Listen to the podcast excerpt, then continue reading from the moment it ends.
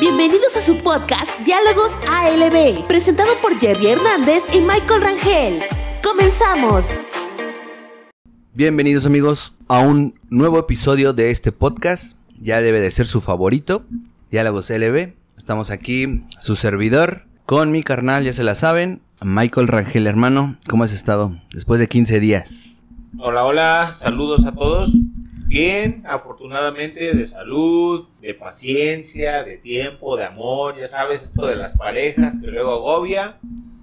Pero todo bien, aparentemente. ¿Y tú qué dices? Pues igual, hermano, pues ya ves, con los problemas de siempre, pero ahí sobresaliendo. ¿Sobresaliendo o sobreviviendo? Sobreviviendo sería. Pasa- ahí pasándola. Precisamente este va a ser el tema de este episodio. Es que, ¿cómo lo podemos llamar? ¿De, de amores? ¿De pareja? Eh, ¿O parejas relaciones? ac- Relaciones sentimentales actuales. Pues sí, podría ser. No, ya después, sí. ya de COVID, ¿no? ¿Verdad? Ya. No, ya, ya, digo. Al final del día se adapta para, para todo el tiempo. La verdad es que hemos, hemos este, transformado de alguna manera o cambiado las bases de lo que era una relación, ¿no? Antes eran Sí. muy ordinarias, mujer-hombre, Mujer, hombre, muy a la de antigua. niños, muy a la antigua, ¿no? Y este, con, con una presencia femenina, pues con poca opinión, ¿no? Con poco, Claro. poca actividad dentro de la toma de decisiones. Y ahora vivimos en tiempos en los cuales, afortunadamente, a mi parecer, la mujer tiene mucho más este, influencia en, en- en- en todo lo que refiere a la familia o a la relación. Y creo que eso es parte de- del motivo por el cual también las cosas pues, pues cambian, ¿no? Sí, como que es- podríamos decir que se ya salió mucho a la luz, ¿no? O sea, ya, como dices, se toma más en cuenta la opinión, aunque suene pues descabellado, pero sí era, es la realidad. Se toma más la opinión de la mujer, pero creo que sí era mm, como que mm, lo, existía, pero simplemente hay más difusión, ¿no? Con es- todo esto de las sí, redes. efectivamente, porque digo, tú todavía lo analizas y digo, a pesar de que hay lugares en los cuales todavía predomina la, la, la, la palabra del hombre, ¿no? Ujú. Por ejemplo, tú te vas a una comunidad y en una comunidad normalmente la mujer, sobre todo la mujer grande, ¿no? Que ya tuvo su familia y todo, Sí. pues sigue siendo una mujer, este, sumisa, ¿no? Esa es la Exacto, palabra. sumisa. Y, pero aún así puedes ver que, que en la intimidad, pues obviamente hay un diálogo. Pero al final del día lo que sí predomina es la decisión. ¿Sí me entiendes? Es como la. ONU, ¿no? Es como la ONU, Ándale. en el cual todos los países chingones tienen veto, pero, o sea, más bien, para explicarlo de mejor sentido, todos los países, todos, todos, todos, estamos con voz en la ONU y nos manifestamos, pero no tenemos veto. El veto se reduce a cinco Ah, o sí. seis países, ¿no? Al 8, ¿no? 8. Vamos a decir que son 6, 7, 8. Ok. Pero al final esos países son los que toman la última, La última palabra. O sea, ya, Ajá. ya, no, ya escuchamos a todos, Ajá. pero nosotros vamos a decidir. ¿no? Aguanten. Y entonces eso pasaba anteriormente. Ahora no. Ahora estamos en una época en la cual la mujer tiene veto. O sea, en el cual. Es, es más, puede decirse que incluso en ciertas circunstancias es la que toma la última decisión. Es la de la última palabra, sí. Ah, así es. Eh, pues mira, para ti, ¿qué es el amor? Digamos, ¿no? Ay. Para empezar, porque pues podemos decir, ay, las relaciones, pero vamos a ver, cambiando la pregunta. ¿Crees en el amor a primera vista? Ay, caray. Bueno, quisiera hacer un comentario primero con Ajá. la pregunta que hiciste al, al comienzo, que es una, una pregunta profunda. Tenemos un amigo que los dos conocemos, el licenciado Víctor Hugo Mejía. Ah, ok, sí. Y en una ocasión estábamos en Hidalgo, él es de un pueblo que se llama Tepatepec. Y entonces tiene un tío que le dicen el tío Mingo, y el tío Mingo es súper filósofo, ¿no? Entonces Ujú. tú sabes, el abogado Víctor, Es como poeta, también le como gusta poeta mucho. y, y ora- oratoria Ajá. y, y un servidor, ¿no? Que le gusta la historia y la fregada. Imagina, imagínate todos esos personajes. Esos tres. Y jarras, ¿no? Y Uf. jarras. Y entonces hicieron la pregunta de qué es el amor. Y todos los discursos eran así de, un, de una índole elevada, Ujú. No solamente en cuestión sentimental, pero cultural e intelectual. O sea, estábamos Hasta intentando... históricamente. Sí, ¿no? estábamos intentando dar unas respuestas, vaya, con, con esencia, con fundamento, con Con profundidad. fondo. Ajá.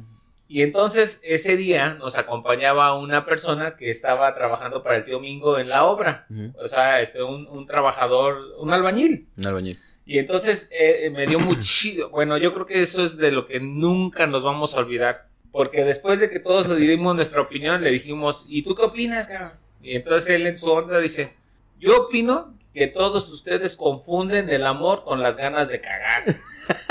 Dice esas mariposas que sienten en la panza es porque quieren ir al baño. Pero, o sea, él estaba escuchando la plática. Estaba escuchando la Ah, plática. Entonces, alguien ha de haber dicho, no, es algo que sientes en el pecho, algo caliente.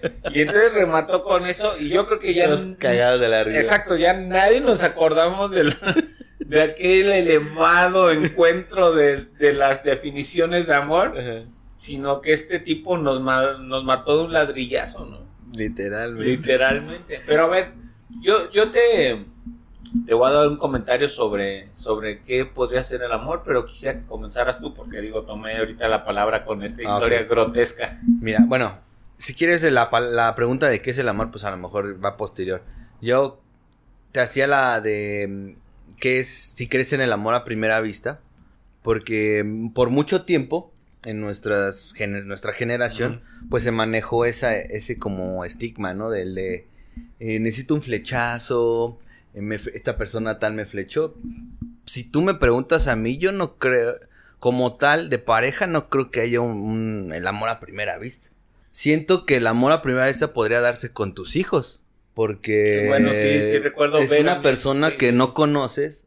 Pero además estás ansioso de Exacto, o sea, estás, estás este desesperado porque salga todo bien. Y a la, a la hora, bueno, eso te lo, esa manera personal, cuando yo nació mi hija, fue literalmente un cariño inexplicable, o sea, y fue a primera vista, o sea, la primera vez que la vi dije, no manches, o sea, Te derretiste. exacto, o sea, yo lo Sí. atribuyo más a eso, no a una persona como tal que a lo mejor ves en un supermercado, en, en, el, en una plaza. Ajá. Yo no creo que podamos decir, ay, es que me enamoré de ti a primera vista. Mira, hay historias fascinantes en ese sentido sobre gente que cuando lo platica creo que lo dice con mucha autenticidad. Eh, Y lo dicen hasta de manera mutua, ¿sí me entiendes? Que fue el flechazo, Que fue los dos. flechazo, exactamente. ¿Por qué? Porque igual, este, digo, incluso en muchas canciones, Ujú. muchas canciones, hay una canción que no recuerdo ahorita el nombre del compositor, pero se llama Lady in Red. Y es una canción muy romántica, ¿no? Chica vestida de rojo, básicamente.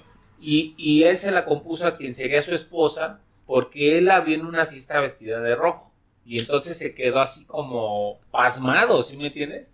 Y la canción de hecho es muy bonita. Y entonces él se enamora tanto de ella la primera vez que la ve en su vestido rojo que termina haciéndole plática, conociéndola, introduciéndose con ella.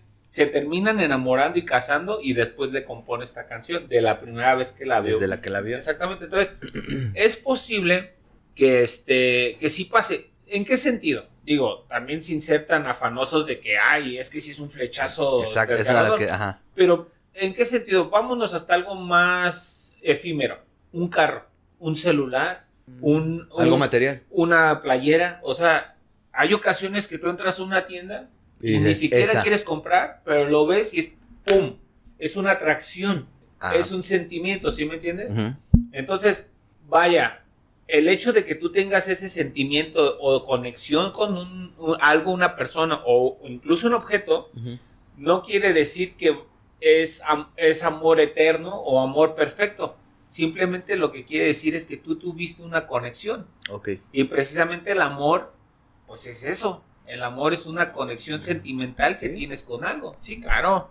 Mm. El amor es el afecto que tenemos. Es que siento que si queremos, como tú dices, como tú dijiste ahorita en la anécdota de, de este del albañil. del albañil, si queremos así como profundizar, creo que la definición o, o decir que el amor a primera vista existe, pues podríamos ahí desglosar varias cosas, ¿no? Por ejemplo, que a lo mejor no sea amor y es una obsesión simplemente porque te atrajo esa persona físicamente y como sabes que a lo mejor Sí, no pero- vas a poder volverla a ver o haces lo imposible, ¿no? Pero es una obsesión, yo no pero, creo que pero, sea amor. pero ahí precisa, no, entiendo, entiendo ya después que se pueda convertir en una patología, pero precisamente el amor es un sentimiento y es un sentimiento incluso erótico.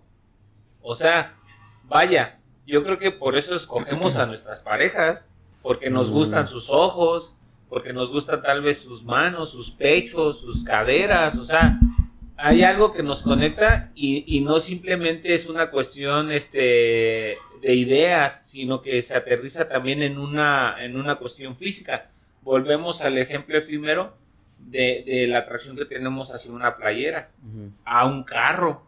O sea, hay cosas que simplemente ves y tú la ves ahorita. Sí. Y, y yo te digo, qué horror. Pero a ti te gusta. Exactamente, exactamente. Sí, porque muchas veces podemos decir, no mames, esa- ¿qué traes puesto, no? Pues, Güey, esa no está tan chida, no mames, pinche camisa está bien verga, ¿no? Exacto, exacto. Güey, no está tan chida. Y entonces, eh, eh, vaya que va agarrado como de, de, de, de esas conexiones. Fíjate, este, te voy a platicar una historia que, que es personal y que ojalá pudiera servir con motivo de lo que estamos hablando. Esta historia yo la he comentado con muchas personas y creo que contigo no ha sido la excepción. Pero yo tuve muy mala suerte con mis relaciones sentimentales y lo sabes bien, tú, tú, tú conociste creo que a todas mis parejas hasta ahora. Mm, Bueno, bueno, pues, conociste a la gringa, ¿no? Conociste No, a la gringa no. Bueno, Pero pero de no. los tacos? ¿Cuál de los tacos? Que tenían un negocio de tacos, ¿no? Ah, sí, sí, sí, sí, pero juntos. ella claro, no. claro. Me acuerdo que me platicabas, pero no, no la conocí. Bueno, en fin, no me fue muy bien en la, en la jornada de, de- de las relaciones, ¿no? Y, y yo buscaba amor, obviamente, y yo creo que ellas también. No voy a decir ahorita que fue a causa mía o a causa de ellas. Simplemente a veces no, no congenias. No es la química, simplemente no estás hecho uno para el otro. Tal vez hay ciertas cosas que te engañan. Eso que dices, ay, es que nos gusta la misma película, ay, nos gusta el mismo vino. Y entonces empiezas a buscar como coincidencias. Y luego otras veces igual estás solo y lo único que quieres es igual tener relaciones sexuales. O sea, Llenar el vacío. llenar sí, espacios, exacto. Y al final terminas metiendo la pata por querer buscar amor y resulta que fracasas. Bueno, para no hacer la, la cosa muy larga, yo hubo un momento, así te lo digo, porque tú sabes que soy creyente, me puse casi de rodillas y le dije al Señor, Dios, no me va bien, y yo no sé si son mis parejas o si soy yo, pero no me ha ido bien, Señor. Y le dije, entonces yo te pido de favor que hay una cosa que sé que es clara en mi mente, y esa es que no me gusta estar solo, me gusta estar acompañado pero ya no quiero tener una relación en la cual esté peleando. Por favor, dame si es necesario un hombre. Fíjate lo que No estoy diciendo. Sí, así, así, así. Cámbiame mis, Fuertes concep- declaraciones, cá- hermano. cámbiame mis concepciones, casi casi le pedí, pero dame una persona con la cual yo pueda estar que no esté peleando. Y O sea, literalmente estás diciendo que toda, perdón, que todas tus relaciones te la pasabas peleando. la verdad que siempre tuve mucha rispidez, pero además peleas ni siquiera Tontas. tontas, o sea, ociosas. Y, y tengo que reconocer, yo fui muy infantil, yo fui muy inmaduro, entonces yo propiciaba también esas Eso cosas. es lo que te o sea, decir. no- Entonces no- tú lo, tú lo fomentabas. yo no también. quiero decir que haya sido un santo, pero en ese momento fue como que tocas fondo, yo creo como tocas fondo en muchas cosas y dije ya, no, dame esta, dame una chance. Y ahí te va. Hay gente que le llama milagro, hay gente que le llama amor a primera vista, hay gente que le llama como tú quieras, pero yo sí me siento un afortunado, al menos ponerlo así, porque acababa de pedirle eso a Dios y al día siguiente me encontré a mi esposa. No. Así. Yo ya la conocía, ya la había tratado, ya la había hablado, pero me acuerdo que la vi y, y ella te lo platica, Gerardo. O sea, no te estoy mintiendo lo que te estoy diciendo. Yo hice que se me descompuso la moto para dejarla pasar y ella se iba comiendo una manzana. Y ese día nos fuimos a, a tomar un helado juntos. A los 15 días fuimos a celebrar el Gritos juntos a Dolores, creo, y creo que al mes le pedí matrimonio. O sea, ¿Al mes? sí, sí, No sí, sí, así, así. ¿Y, y a qué es lo que O quiero sea, un mes te, te, te bastó para saber que querías estar con ella. Gerardo, ha sido, ve lo que te voy a decir, no Ah. estoy hablando de amor, estoy hablando de todas las decisiones que he tomado en mi vida, de negocios, de relaciones, de trabajo, de deportes, de lo que quiera hacer en mi vida, ha sido la mejor decisión que he tomado en mi vida, casarme con mi esposa. Entonces, Ay, fuertes declaraciones. muy, Muy, pero, bonitas. pero digo, yo creo muy ad hoc a lo que estamos intentando Ujú, encontrar. eh, sí, llegar al... Es que mira, siento que tendríamos que como desglosar un poco porque estamos como que partiendo del, de qué es el amor, pero ¿qué es este el amor en una relación? Porque podrías tú amar a alguien, por ejemplo, tú podrías estar amando a alguien y esa persona a lo mejor no sabe. Ah, claro. ¿No? Eso es porque también está el amor no correspondido. Uy, te puedo platicar muchas historias personales de ello, ¿eh? y no sé si a ti te pasó. Pues sí, me acuerdo que sí me... Por eso te lo digo, porque a lo mejor... Mira, como tal como amor no creo. Fíjate, por lo que yo pasaba era por obsesión. Como el de... Mm, en mi época de... De... Pues andar de novios y todo eso. A mí me ocurría mucho que lograba a lo mejor interactuar con esta persona pero llegaba un punto en que yo ya no estaba como muy a gusto. Y sin, sin por qué, como que era como más un reto. Y ya cuando estaba yo en la relación o de novios, ya no era así como que lo que yo pensaba de esa persona. Como que te haces como un, una imagen o, o, o te hace una expectativa y ya cuando estás en una relación ya dices, mm, ay, como que esto no me gusta de ella, como que esto, esto. Por eso te digo que a lo mejor no es tal, amor como tal. Yo podría hacer nada más una observación en ese sentido. Por ejemplo, caso con mi esposa, pues obviamente en el camino, imagínate, le pedí en un mes. En un mes. En el camino siempre hubo discrepancias y diferencias de conceptos y de estilos de vida, ¿no? Yo no voy a, no voy a, a exponer a mi esposa ciertas actividades, pero eran peleas, ¿no? Pero, ¿sabes? Para mí precisamente en eso radica el amor. Porque esos no eran motivos para no hacerlo mejor. ¿Sí me entiendes? O sea, creo que precisamente ahí es donde hay amor. Porque era, era tan fuerte las ganas de estar juntos que esos no eran motivos para alejarnos. Más bien en el camino fuimos corrigiendo, corrigiendo, corrigiendo, hasta llegar a un lugar en el cual estamos cómodos. No con esto te estoy diciendo que tengas que sacrificar todo lo que tú crees y todo lo que tú haces, ¿sí me entiendes? Sí. Eh, y, pierdas hasta la dignidad, en cierto sentido. No, por el contrario. Yo creo que a veces muchas de las cosas que hacemos mal, y si alguien te lo dice con cariño, oye amor, esto está mal, ¿sí me entiendes? ¿Por qué no lo modificas? Te das cuenta que además cuando alguien te ama es para, para tu bien, ¿sí me entiendes?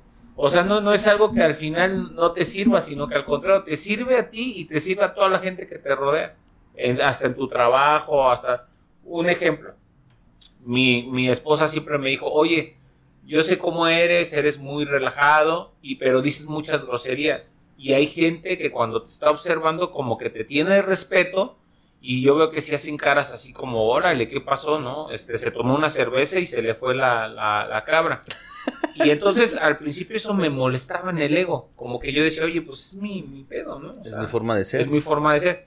Pero después lo fui entendiendo y, y, y entonces mejoré como persona. ¿Sí me entiendes? No era consciente de cómo impactaban la gente mis groserías hasta que ya me lo hizo notar y lo cambié al punto en el cual sigo siendo un poco lepero, pero ya no soy vulgar. Es una gran diferencia del de ser vulgar y, ser grosero. Pues, cualquiera dice grosería, claro. pero no tan vulgares. Sí, sí, es que sí, sí te entiendo todo eso. Lo que yo quiero llegar es, eh, ¿por qué entonces es tan difícil, por ejemplo, en tu caso o en mi caso, encontrar el amor. O sea, pues si es tan sencillo como lo estamos diciendo del de, pues es que ese esto, es entregar esto, es hacer, tratar de ser, de hacer tal cosa. Y entonces, ¿por qué es tan difícil? Y más, y a eso es a lo que vamos en, en el episodio. Y más ahora en estos tiempos. O sea, en estas nuevas generaciones. Mira, yo pienso que parte de la dificultad radica en algo que tú decías muy valioso y que debemos de retomar. Y es la idealización que tenemos de la pareja. Como que siempre todos vamos muy torturaditos de, es que cuando yo me case, y hasta lo escuchas, ¿eh? Sí.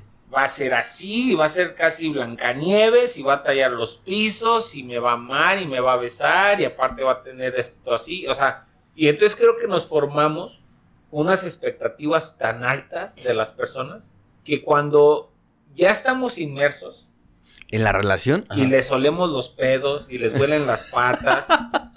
y En no recogen los calzones. Sí, sí, sí, sí, todo lo... Y no y nosotros. ¿no? También nos- Y nosotros también. pelos en el baño. la- Entonces es cuando de repente todo te cae de golpe.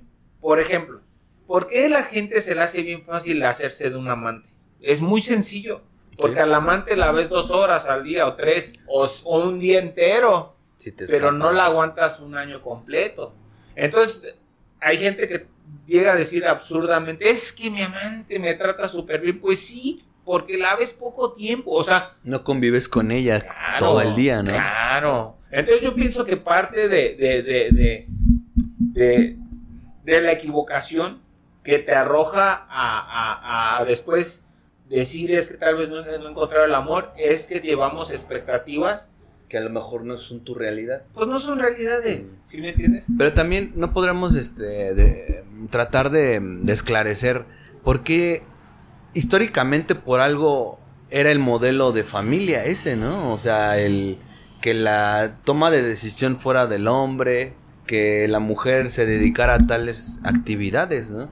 Me imagino que como, ha como hemos cambiado en, en muchos, en, en muchos sentidos, por eso ahora se nos hace tan drástico decir, es que la mujer antes no hablaba o no opinaba. La, la situación ahí es que tendríamos que involucrar en todas cuestiones culturales y hasta religiosas, ¿no? Exacto, por eso. Y, y entonces, en ese sentido, este... A lo que voy es que no es culpa, o sea, no es como echarle la culpa a otras generaciones y decir, pues es que ellos eran... No, no, de sino hecho... simplemente era, ra- era su realidad en De el hecho, momento. yo ¿no? creo que generaciones atrás, lo único que tenían en contra es que derechos cívicos, como la elección, a- este, la cuestión al sufragio, que no se les permitía, ¿sí me entiendes? O sea, la, la- la mujer ha venido ganando derechos muy importantes, pero fuera de eso creo que los matrimonios anteriores, Sí. o la cuestión de la familia, era más sólida anteriormente, porque incluso muchos preceptos morales y éticos se han desvirtuado demasiado. Entonces, vaya, si nos vamos tantito hacia atrás, creo que antes había más, este, ¿cómo decirlo? Más integridad en lo que era la familia. Eran más sólidas, ¿no? Más sólidas, el hombre trabajaba, si fuera un borrachazo, seguía trabajando, llevaba de comer. Ahora, con todo respeto lo digo, ¿cuántas mujeres, no? Eh, Hasta les hacen burla a las mamás luchonas hay. O sea, parece epidemia, hermano. Sí. ¿Y por qué? Porque los hombres son un tipo de hombre desvergonzado, infeliz desde mi punto de vista, que van por aquí y por allá y es más, no tienen una mujer embarazada, tienen Tienen 6, 7. seis, güey, no mames. Y entonces, ¿y, y qué va a hacer de esos niños? ¿Sí me entiendes? Sin su figura paterna, con una mamá que además luego les anda buscando a otro papá y luego resulta que termina embarazada por segunda vez. O sea, ya no hay ese, esa moral, ¿sí me entiendes? Sí, sí, que, sí. Que, que daba un poco de pudor, ¿sí me entiendes? Sí, sí, sí. De hecho, esto lo comentaba y no, no es como para meternos en el tema del, pues sí, álgidos, como por ejemplo el feminismo. No, no, no. No es para meternos así, pero sí creo, yo haciendo un análisis, quitando la parte del hombre que le corresponde, que es la de ser un desvergonzado, de, de hacer, pues tener un hijo, que es algo que a lo mejor hasta no todos pueden gozar de eso. Es un Y, privilegio. y tener la, la desfachatez de, de irte y sin saber de su paradero. Pero también siento que a veces la, las mismas mujeres como que fomentan a veces en el comportamiento de no exigirle al hombre, ¿no? Como antes, o sea, el, ahora que tienen un poco de más de, libertad. de libertad de decir o de, de- de expresar lo que sienten, siento que a veces en, y más en los jóvenes, no sé tú cómo lo percibas, pero siento que a veces esto de, como que hasta las mujeres ya lo ven, ah, no necesito de ellos. De hecho, ya hay como hasta una batalla, ¿no? Exacto, Pronta. sí. Ajá. Un rechazo natural, así como decir, es que puedo sola. Que precisamente a raíz de eso están todos esos memes que eh, es Día del Padre, pero también de la mujer heroína que soy. Exacto. O sea, es hasta burla. Y porque- puede ser cierto, sí, ¿no? Sí, es cierto que pueden salir es adelante. ¿no? cierto, o sea, hay tantas mujeres que han sacado a sus familias y sí, son padre y heroínas, madre exacto, sí. o sea, no, no es broma. Pero después de ahí hay un gran grueso de la población de gente que nada más publica eso, pero realmente en esencia y en ganas Sufre. sufre. ¿Y Sí. ahora sí que como dice, o bien cliché, ¿no? Pero los que sufren son los, las criaturas, ¿no? No, los hijos, los hijos, porque mira, al final del día tú te puedes dar cuenta, donde está papá y mamá juntos, los es más sólido. Ajá, no, sí. los hijos lo- tú los notas, ¿sí ¿me entiendes? Cuando no, los hijos, yo, yo cuando he visto parejas separadas, los hijos incluso no tienen mucha, como mucha confianza de hablar. Sí.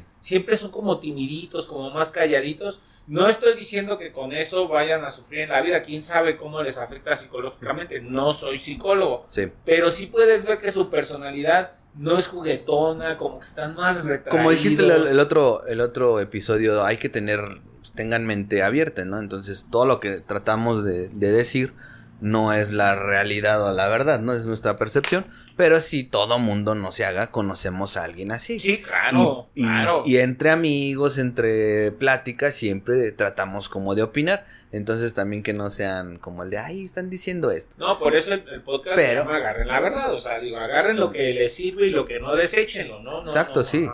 Y si quieres comentar, pues comenta ahí, ya sabes, en las redes. Pero yo sí siento que tienes razón. O sea, ese tipo de familias que mucho mérito tienen cuando sean, solamente sean papás, o del papá solo, porque también existe, También. que las mujeres se van. O a veces queda- mueren. o se muere, ¿no? y Ah, sí, ella sí, le claro. tocan, no, no tiene que ser precisamente el abandono. Tienen mucho mérito, la- tanto la mujer como el hombre, pero sí, sí, sí es cierto, o sea, ese niño crece con algo diferente a una, a una familia que tenga su papá y su mamá. Claro. Que le va a aportar ese tipo de, pues, los valores cada quien, ¿no? Retomando el tema sobre el amor y el amor a primera vista, te voy a platicar otra historia. Échala, ¿vale? échala. Esta es una historia personal.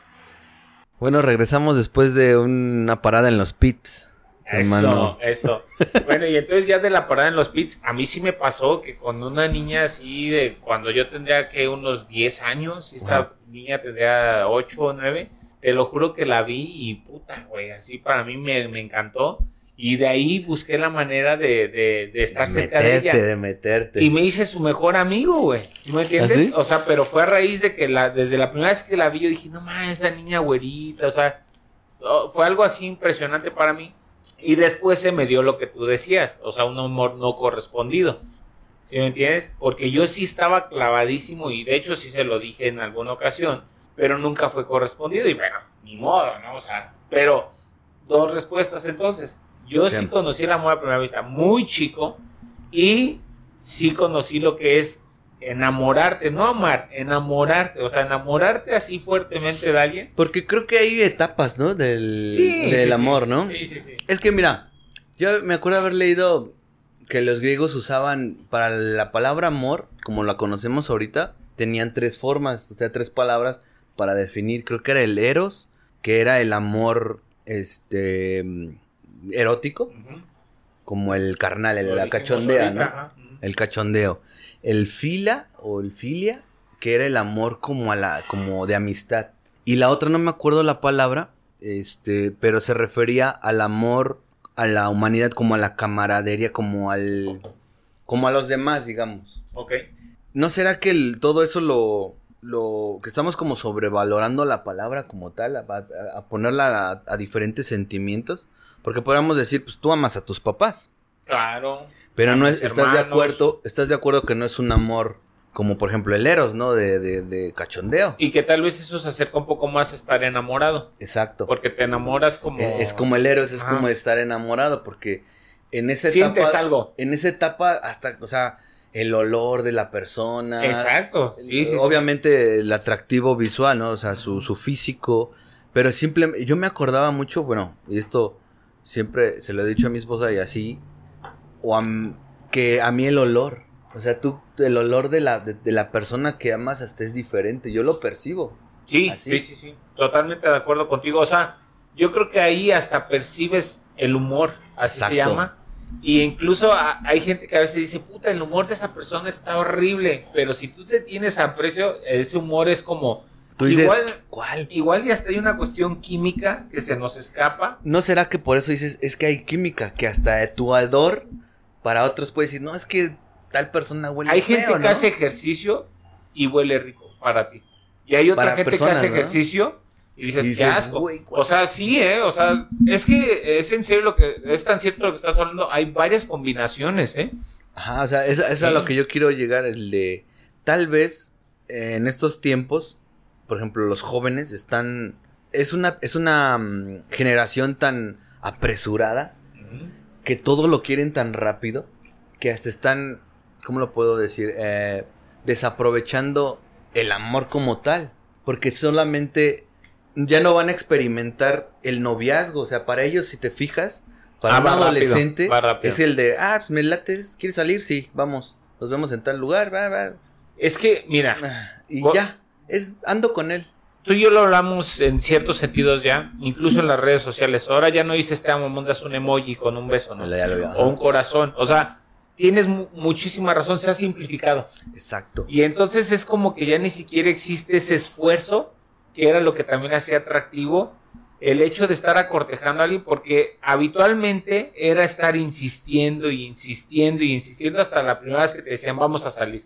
Sí, como el de, bueno, está bien. Casi, casi. Y ya después entonces te conocían y se daba. Pero hasta esa insistencia hacía atractivo a la situación. Y por otro lado, ahora también no, no hay que bañar, como no hay que irnos a nuestros laureles a dormir, ¿no?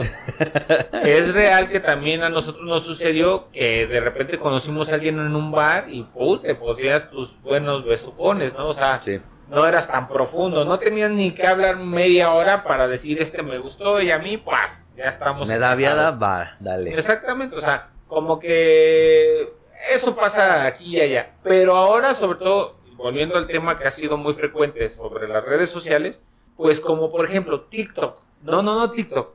Instagram, No. WhatsApp. El que hace rela- el que hace Tinder. relaciones. Tinder. Bueno, Tinder. porque veas que no lo uso, ¿eh? si no me sabré el nombre. Pero Tinder, o sea, sí se me hace como de repente vacío. Aquí sin balconear a nadie, tengo varias amigas y amigos que Ajá. usan Tinder. Y entonces como que si andan buscando el amor, ¿eh? sí lo andan buscando, pero realmente lo único que encuentran es sexo. Y entonces se involucran con gente y las historias van de, de, de la A a la Z, ¿no?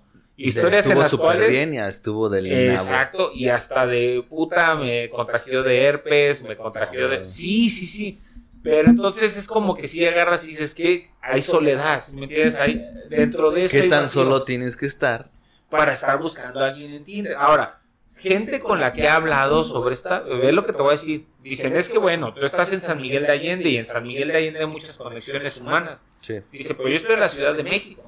Y en la Ciudad de México, puta, nada más conozco a los del trabajo. Ves un güey y no lo vuelves a ver en tu vida. Exactamente, dice, entonces por eso es más complejo, hasta incluso conocer gente que de repente te dicen, oye, sal con mi primo así, pero no pasa. Dice, y lo triste es, po- sobre todo con la gente que he platicado, es que sí buscan el amor, pero realmente no te va a ofrecer nada ya de entrada alguien que se puso ahí, porque de hecho sus mejores fotos son para atracción física. Y eh, de hecho está el, el- como el chiste, ¿no? De que, güey, cuando lo conoces en Tinder, llegas a la cita y dices, güey, pero pues no te pareces al de la foto. Porque además está tuneado. ah, sí es que era mi foto de la secu. Sí, pero- Ahorita ya están pelones, gordos. ¿no? Sí, sí, o sea, la verdad que afortunadas las personas que pudieron encontrar ya sea en la escuela. Hay gente que, yo tengo amigos que literalmente se conocieron desde la secundaria o desde la prepa. Ede- Ever, nuestro amigo Ever de la preparatoria, Ever. Ah, pues con su novia, ¿no? con su esposa. Con su esposa fue O sea, digo, y hay varios ejemplos de esos. Y qué padre que sean ese tipo de relaciones que son desde jóvenes, ¿sí me entiendes? Y que aparte han tenido que entonces ir madurando, cambiando.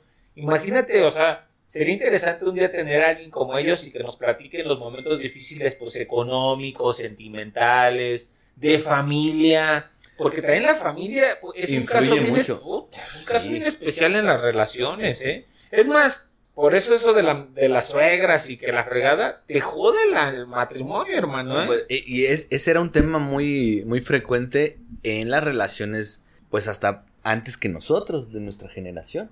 sí, exactamente, porque anteriormente la o suegra sea, estaba más bueno, yo no sé, a lo mejor podemos decir, Puede, puede ser el suegro, ¿eh? Pero digo... puede decir, vamos a, vamos a la vamos a ejemplificarlo tú y yo.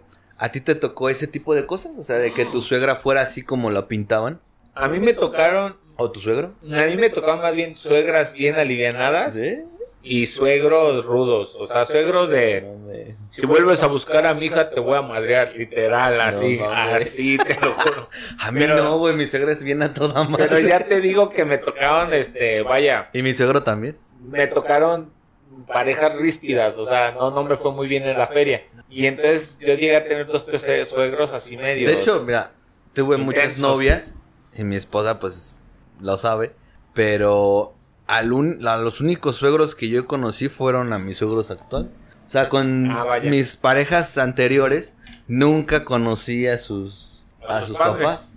Como que yo decía, "No, no, qué chingas va a andar conociendo." No, pero que no sé qué. ne, ne, ne, y ve, me cambió, me cambió. No. Pero lo bueno que no me tocó, pues, las historias que decían, ah, es que mi suegra se mete en tal. Ahora, que, que eh, la cuestión es que yo te estoy hablando de noviazgos. Sí. Difícil cuando estás casado. Y literalmente puede ser incluso un hermano o una hermana, un cuñado que te arruina tu matrimonio. Oh, también los cuñados. Cuestiones externas, cuñados. cuestiones externas, o sea, cuestiones externas cuñadas. que no tienen nada que ver cómo te llevas con la relación. Este, hace poco, fíjate, curiosamente andaba en la ciudad de Celaya, fui a arreglar unos papeles. Ajá. y entonces escuché a una señora desesperada, yo estaba esperando a mi esposa que fue a comprar algo. Y en un carro de al lado había una conversación telefónica, perdón, pero gritaba mucho y yo no quería estar chismoso, pero ella le decía, es que ya estoy fastidiada, dice, en tu casa me tratan peor que basura y yo ya no quiero ir, dice, está bien, es tu familia, pero ya no me lleves, me tratan mal, dice, en mi casa todos te aman, te adoran, pero en tu casa a mí me tratan y me, De no me bajan de esto, del otro, dice, ya no me lleves, o sea, ya, pero entonces es el conflicto, porque estoy seguro que esta persona insiste en llevarla, porque pues obviamente ama a su mamá, a sus hermanos, Exacto, a todos, sí, sí, sí. y quisiera que todos se la llevaran bien, pero pues a veces la cuestión familiar también es un, es un, este, piedrita ahí en los frijolitos, ¿eh? Sí, sí, sí, sí. Bueno, pero entonces, pero, eh, imagínate entonces cómo van a ser, güey. No sé, las relaciones de nuestros hijos. Si ahorita nosotros estamos viendo esta generación que a lo mejor puede ser de nuestros hermanos, ¿no? Que en mi caso son un poco, es un poco más joven. Y digo, güey, así no, no vas a encontrar nada. Por ejemplo, en el, caso de, de, mi, de mi hermana, este, ¿cómo será con nuestros hijos, güey? Si ve cómo la tendencia, cómo es. Fíjate lo que yo te acabo de decir. Los griegos tenían tres palabras para definir esos sentimientos. Nosotros la, re- la, la hicimos una palabra para todos esos sentimientos. Eros. ¿Qué va a pasar en el futuro, güey? ¿Puro eros? ¿Puro cachondeo? Pues mira, eh, espan- eh, espántate por las cuestiones asiáticas, ¿no? Como los japoneses. ¿Por qué? Pues pura cuestión 3D, hentai, o sea. ah, ya. Está bien duro esa onda, güey. O sea, literalmente se están Ah, enamorando las, más Las de- muñecas inflables y todo Sí, eso, pero ahora ¿no? te estás yendo a un punto en el cual, pues afortunadamente, o sea, parte del retraso tecnológico es que al menos podemos seguir gozando de cosas carnales, o sea, de, de, de contacto. Porque ellos están en un extremo ya bien intenso. Y hay un montón de suicidios. Pero literalmente yo estaba viendo la otra vez un programa en, en Discovery en el cual ellos se enamoran de personajes virtuales. Pero así. Sí, hay juegos de, como de juegos de rol, ¿no? Exactamente. Y que el- la inteligencia artificial es, es una es una compañía y ellos literalmente se eh, hacen regalos y, y se adaptan a lo que tú buscas Y y, los lo llevan que en tú el quieres. celular y bueno, todo. No, entonces no. imagínate, eso ya eh, eh, lo cité nada más para una cuestión de extremo. Sí. Yo siento que todavía aquí en México, Gerardo, estamos en un punto en el cual la, la situación sigue siendo caliente, linda, ¿sí me entiendes? Porque, por ejemplo, tú incluso te vas a los Estados Unidos y ya las relaciones se sienten un poquito menos conectadas, más lejanas, todo mundo trabajando, que también ese es otro aspecto para no enamorarse fácil. Ya no hay tiempo, ¿sí me entiendes? Antes había mucho tiempo como para andar este, de vagos y de callejeros y ahora Menos con la pandemia. hay que estar peleando, ¿sí me entiendes? Para ir a una cena romántica, hay que estar peleando para ir a tomar un helado. Todos estamos ocupados, o sea, como que hemos generado un estilo de vida que tampoco le es muy propicio al amor. Ujú. Nuestro mejor amor es ir a ver Netflix, así te lo juro, para descansar. Porque es una manera de decir, vamos a estar juntos, igual y tenemos intimidad, igual y no, pero estamos descansando. Güey, pero ya hasta los jóvenes ya hicieron un meme de eso, ya es una tendencia el del el que el, el novio o el pretendiente te diga, eh, te lo digo porque lo he visto en varias eh, imágenes y es un chiste ya en las redes de que el de te invito a Netflix es porque quiero hacer esto, ¿no? Digo, Ya no es ni te quiero ir a ver, ni te quiero platicar contigo, es porque Es puro Ahora, pretexto, güey. También es una cuestión de la juventud. Tú y yo pasamos por ahí en la cual no traes lana, güey. Exacto, o sea, no Y manches. en tu casa, pues te pagan al menos el internet. me acuerdo, o sea. me gusta contar mucho esta, esta anécdota de, de cuando eres estudiambre. Ajá. Pues, creo que ya no te tocó a ti cuando estábamos en la prepa, pero me acuerdo de nuestro amigo soldado, Gustavo. Gustavo. Un saludo a Gustavo. Pero me acuerdo que me decía, güey, vamos, no hay que ir a, la- a la- a las dos primeras clases, güey. Y le decía, no, güey, es que nos van a poner este falta, güey, no mames. No, güey, vámonos a la. A la A Gigante, a gigante, güey. A Y le digo, ¿qué Gigante". chingas vamos a hacer en gigante, güey? Vamos a oler el pan, güey. Yo me acuerdo de esa historia. Sí, no y que se iban a oler el pan, o sea, del hambre Fui- que traían. Fui una vez nada más. Y le digo, no, güey, soldado, no mames, güey. Vamos a juntar, güey. Nos vamos caminando y nos compramos una concha. Imagínate el hambre, ¿no? No, pero lo hacíamos de mamá, no Sí, estábamos eh, tan jodidos ah. como para. No, pero el hambre de las ganas que te da, porque el Pero pan, me, daba puta, mucha, me da mucha risa esa anécdota, güey, porque me, me acuerdo su cara como decía, vamos a oler el pan, güey. enamorado del pan. Enamorado del enamorado del pan. Oye, pues te acuerdas hablando de él, cuando conoció a su esposa, una vez lo fuimos a visitar y le dijimos, vamos a echarnos una cerveza y no sé qué. Estaba tan enamorado que nos mandó a la jodida. Sí, que nos corrió, ¿verdad? Nos Váyanse corrió. Váyanse, váyanse. ¿Pero por qué? Porque Quería ir a verla, quería ir a verla. O sea, pero ella Y la creo, podía que, ver y, creo que, día. y creo que no le caíamos bien, ¿no? A ella, o algo así. No. Porque me acuerdo que tú le decías, pues vamos, te acompañamos. Ah, es que No, sí. no, pero sí llegamos a la casa de ella. Pero nos corrió. Y ¿no? llegando ahí le dijimos, te esperamos, pues veniste a darle un beso. Pero era tanto su afán de estar con... Y la que ahora es la madre de su Daisy, la madre de sus hijos, y que tiene cuatro grandes hijos hermosos, sanos, fuertes como él, y nos mandó al carajo, lo que es el amor. O sea, porque realmente si tú lo analizas, dices, oye, pues estos cuates me vienen a ver una vez al año, ¿no? Es muy mal por ti, soldado, porque un Mal amigo por ti, mal no por se ti. debe dejar un brother, güey. Y si nos estás escuchando, después dices, ah, es que los extraño. Pues sí, mocos, pues si tú no fuiste el que nos corriste. Nos corriste de Cuando lleno. íbamos a invitarlo a la pamplonada, no, no ir. Pero te acuerdas que una vez nos cayó de sorpresa. Sí, güey. Eh, Entre tanta gente, ¿cómo nos encontró? ¿Cómo güey? es posible? No, y corriendo, y No corriendo así, ¿no? güey. Cañón, o sea, estaba, estaba duro. Pero, entonces, regresando, ahí te va otra pregunta. O otro fetiche del amor. Este, el, am- tu media naranja. Esa persona que según existe en el mundo y eh, se supone que está hecha para ti. ¿Crees en eso? Creo que no, no necesariamente.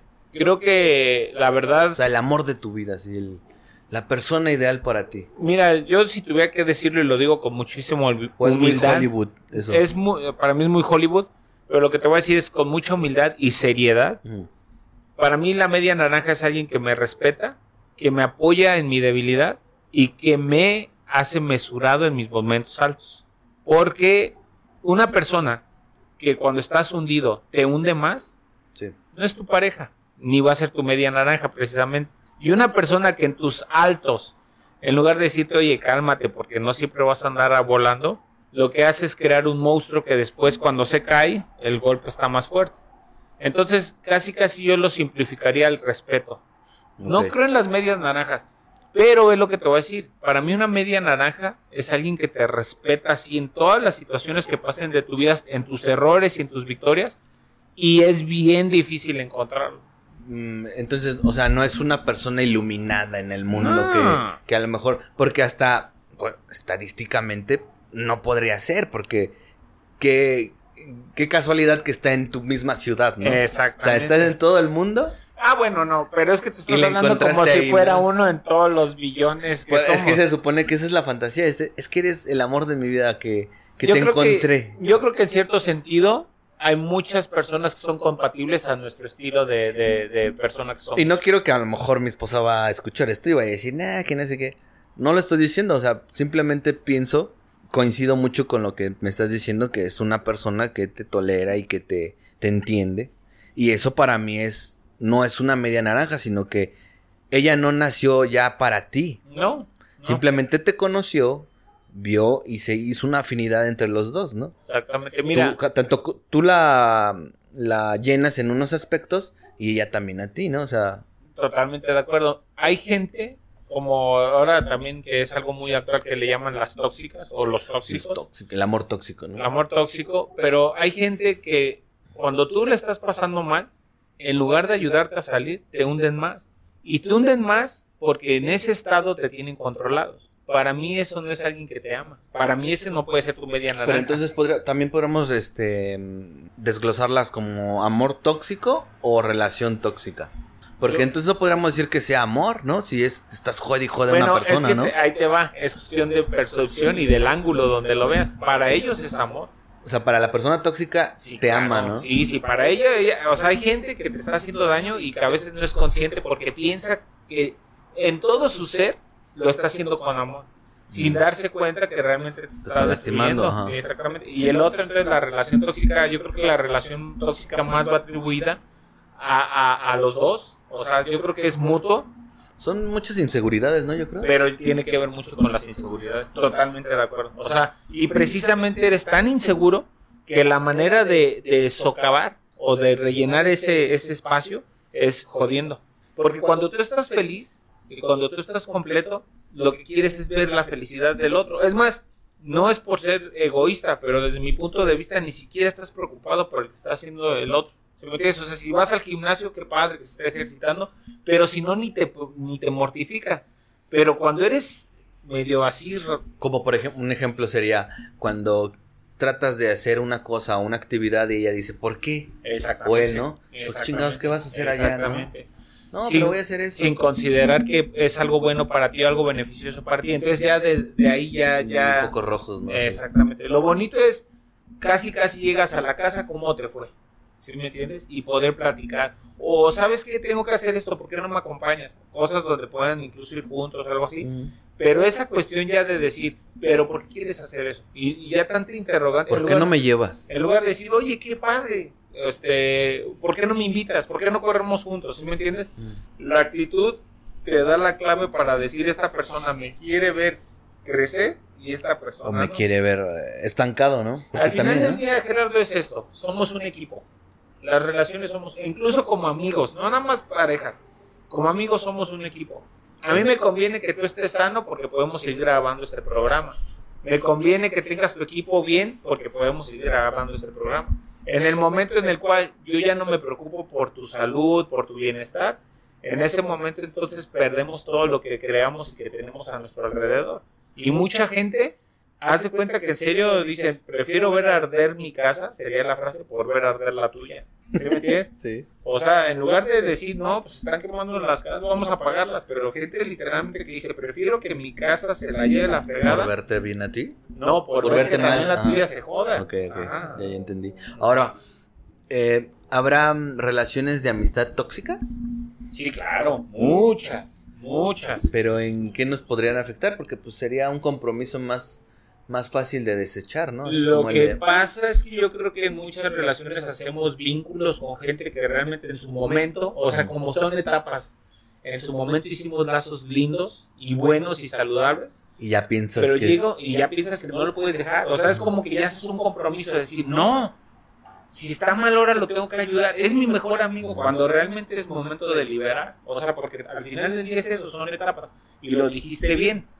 No es tu esposa. Con tu esposa hay que echarle más ganas para mí. Exacto, ¿Sí me sí. entiendes? Con tu mamá, con tus hermanos.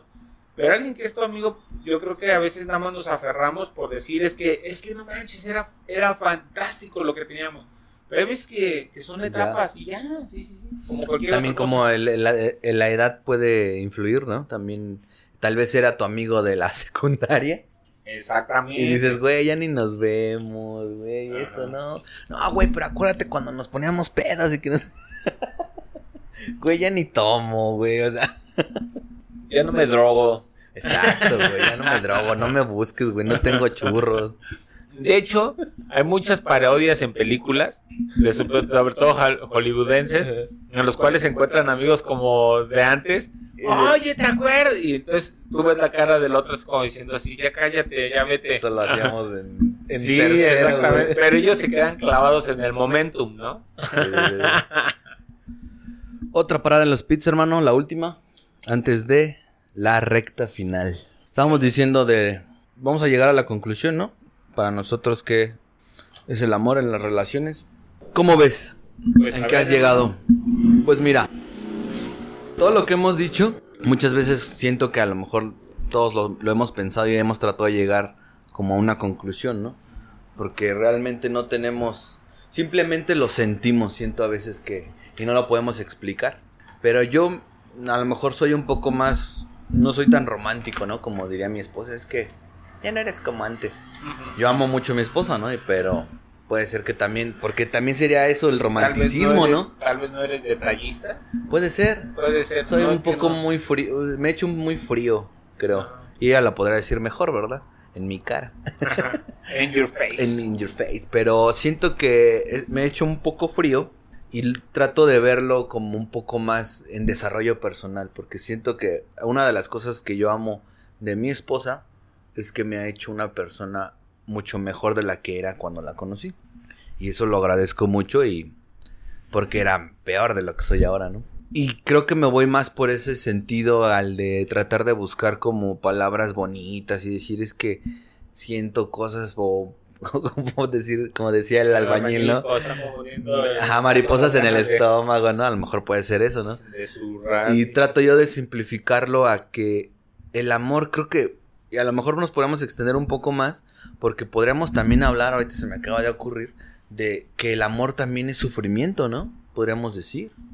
Porque estamos, sufre, pues sí. estamos est- eh, dijimos todo, ¿no? Pero por ejemplo, cuando te mencioné lo de el cuando eres cuando tomas una persona pero no eres correspondido sufres. Y el Spotify está repleto de, de canciones de amor, pero que sufres, güey. Claro. O sea- pero también a veces sufrimos con voluntad, ¿eh? Pero eso también lo hace como que no sientes que eso unifica todo lo que habíamos dicho de los griegos, porque en ningún momento de la definición de las palabras no hay un, un sufrimiento. Y a veces nosotros en la actualidad sufrimos el amor también. Definitivamente. Yo creo que eh, esa es una descripción muy válida. O sea, el amor no nada más conlleva cosas buenas, o agradables, sino que conlleva también sentimientos que de repente son derrota. O sea, de repente son incertidumbre. Y tú lo mencionaste, el amor o el amar a una persona implica sus derrotas y sus logros, ¿no? sus victorias. Y tú ahorita lo, lo retomaste de una manera muy natural, por eso estamos intentando cerrar y definir. Porque tú decías, este, tal vez no soy el hombre más detallista, pero Marcela me ha hecho una mejor persona. Y al final del día creo que ese es un amor válido. Porque creces, ¿sí me entiendes? O sea, Exacto. lo malo sería que a raíz de esa relación ahorita fueras alcohólico o drogadicto o con pinches este, ideas yo con una chela aquí. y tú, y con una chela en la mano, hermano. Que por cierto siguen siendo patrocinadas por, Por este, la Divina Providencia. La divina providencia, Chamacuero. no, no, Chamacuero hizo, cosas que, uff, Eso sí es amor. al vino. Digo, bueno, al- a compartir. sí, Y entonces eh, eh, yo creo que eso define muchísimo, o sea, ese crecimiento, tanto personal como espiritual, como laboral, de cualquier tipo de una persona hacia ti. ¿Sí me entiendes? Normalmente la gente que no te ama, pues no tiene tal vez ni un interés, le da igual, y eh, la gente que odia, pues te quiere fregar. exacto. Entonces yo creo que, que, que eso fue un apunte muy, muy válido. Yo te voy a platicar algo. Que una vez, en, eh, como tú bien sabes, y tal vez no le he comentado aquí abiertamente, yo estoy en el seminario. Espero que todo salga bien y, y me pueda ordenar como padre.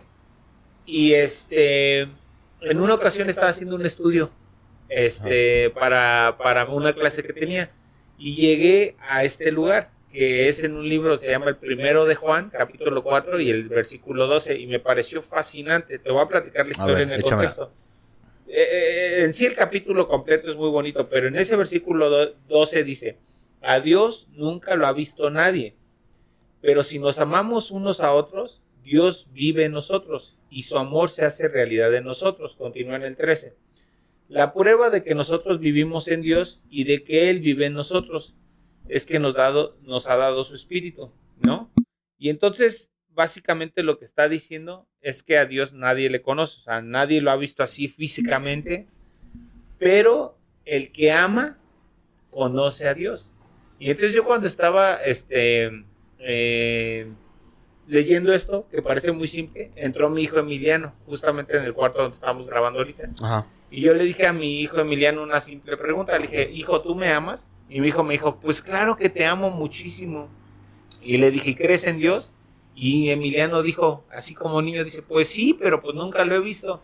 Y le digo, ¿sabes que por el simple hecho de que tú me ames y yo te ame, conocemos a Dios porque Dios se encuentra en nosotros? Y su expresión fue así como decir, ah, caray, entonces ya conozco a Dios. ¿Sí me entiendes? O sea, sí lo siento, sí siento su presencia. Porque Dios es eso, Dios es amor. Entonces, digo, no tocamos ahorita la cuestión divina ni, ni de Dios. Otro, pero, otro capítulo. Pero, pero es un, es, es un, este, una ejemplificación bonita de ello, ¿sí me entiendes? Porque es un sentimiento, entonces, que emana de tu corazón. Incluso en algo que ni siquiera ves. Porque hace rato estábamos hablando y hemos hablado siempre de cuestiones físicas. Exacto, sí, pues sí tienes razón. De Pero realmente nada de. nada espiritual. espiritual. pero también eso es el amor y enamorarse. Porque al final de qué nos enamoramos, Gerardo? De ideas. Exacto. Y Sí. precisamente a raíz de eso hablamos del sufrimiento, que después encontramos que estábamos equivocados. Pero al final pareciera entonces que el amor también radica en algo bien padre en nuestro corazón que emana del pecho y de nosotros mismos. Que hasta el momento nadie puede explicar. Exactamente.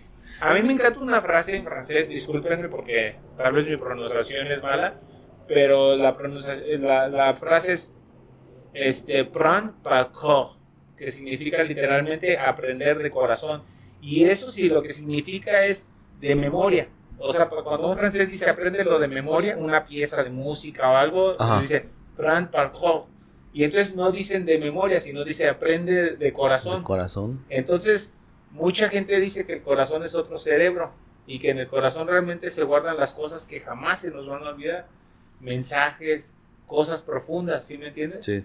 Y entonces en el cerebro, a veces el cerebro pues también desecha. O sea, desecha cosas que dice, pues esto como que ya no lo vamos ocupando, bye bye. Bye bye. Pero hay ciertas cosas que por más que quieras, se quedan clavadas para siempre. Y desgraciadamente también se quedan cosas negativas, ¿no? Eh, ahí viene el sufrimiento también como eh, lo- esto que decíamos del amor. Fíjate, ya al, después de esta eh, este pasaje de, de Juan, ¿qué? De primera de Juan De primera de. Juan. Yo me voy a ir a algo como más oscuro. Ándale.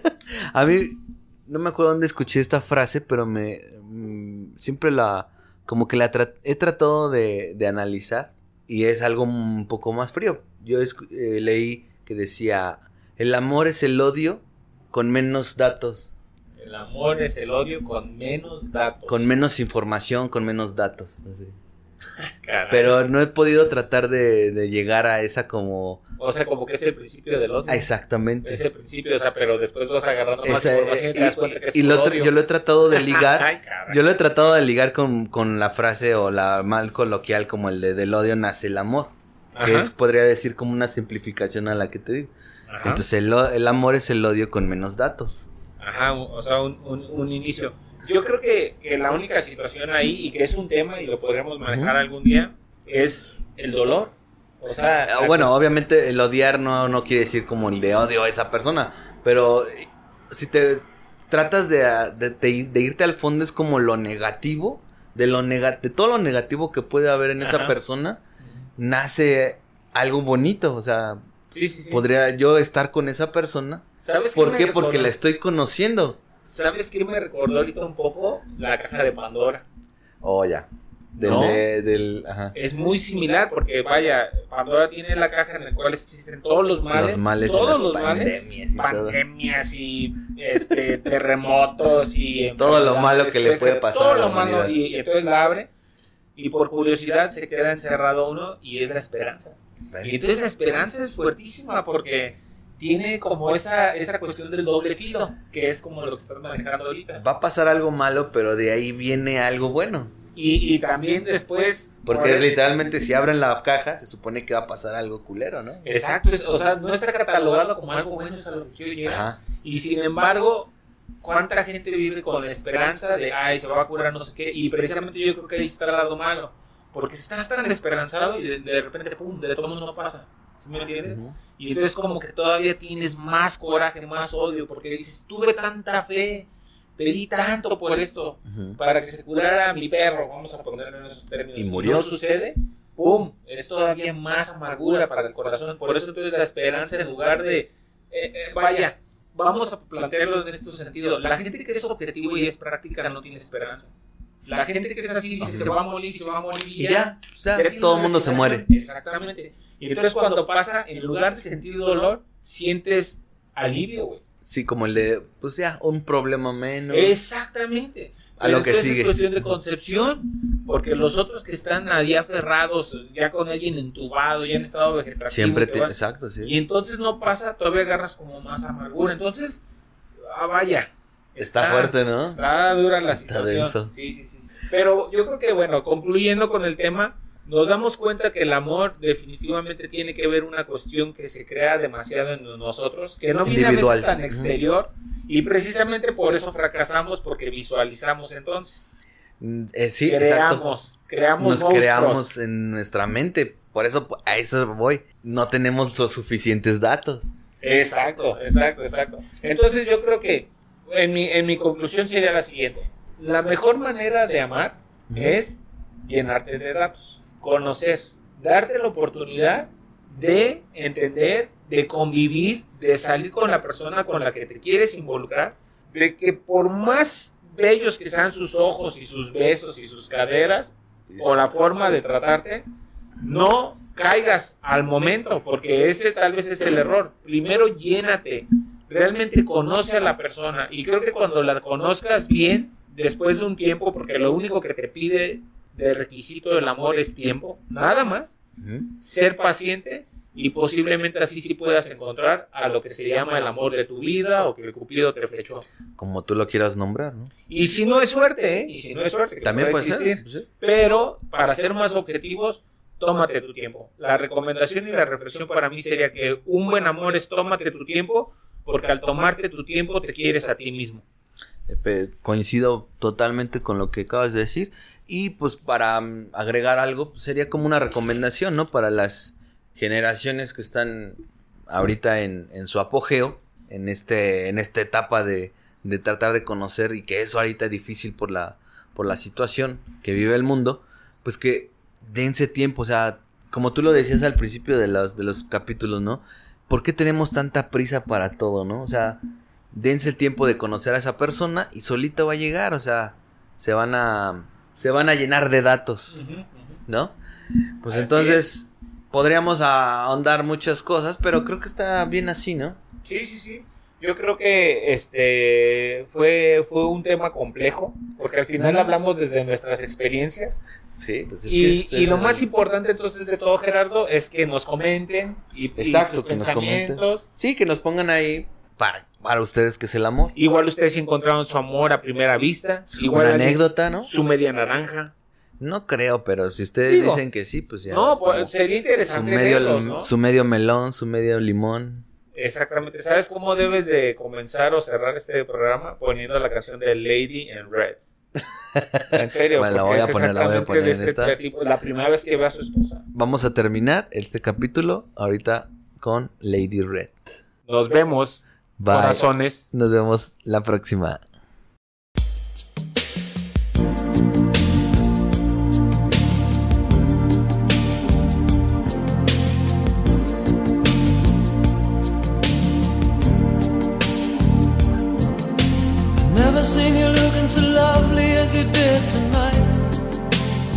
Never.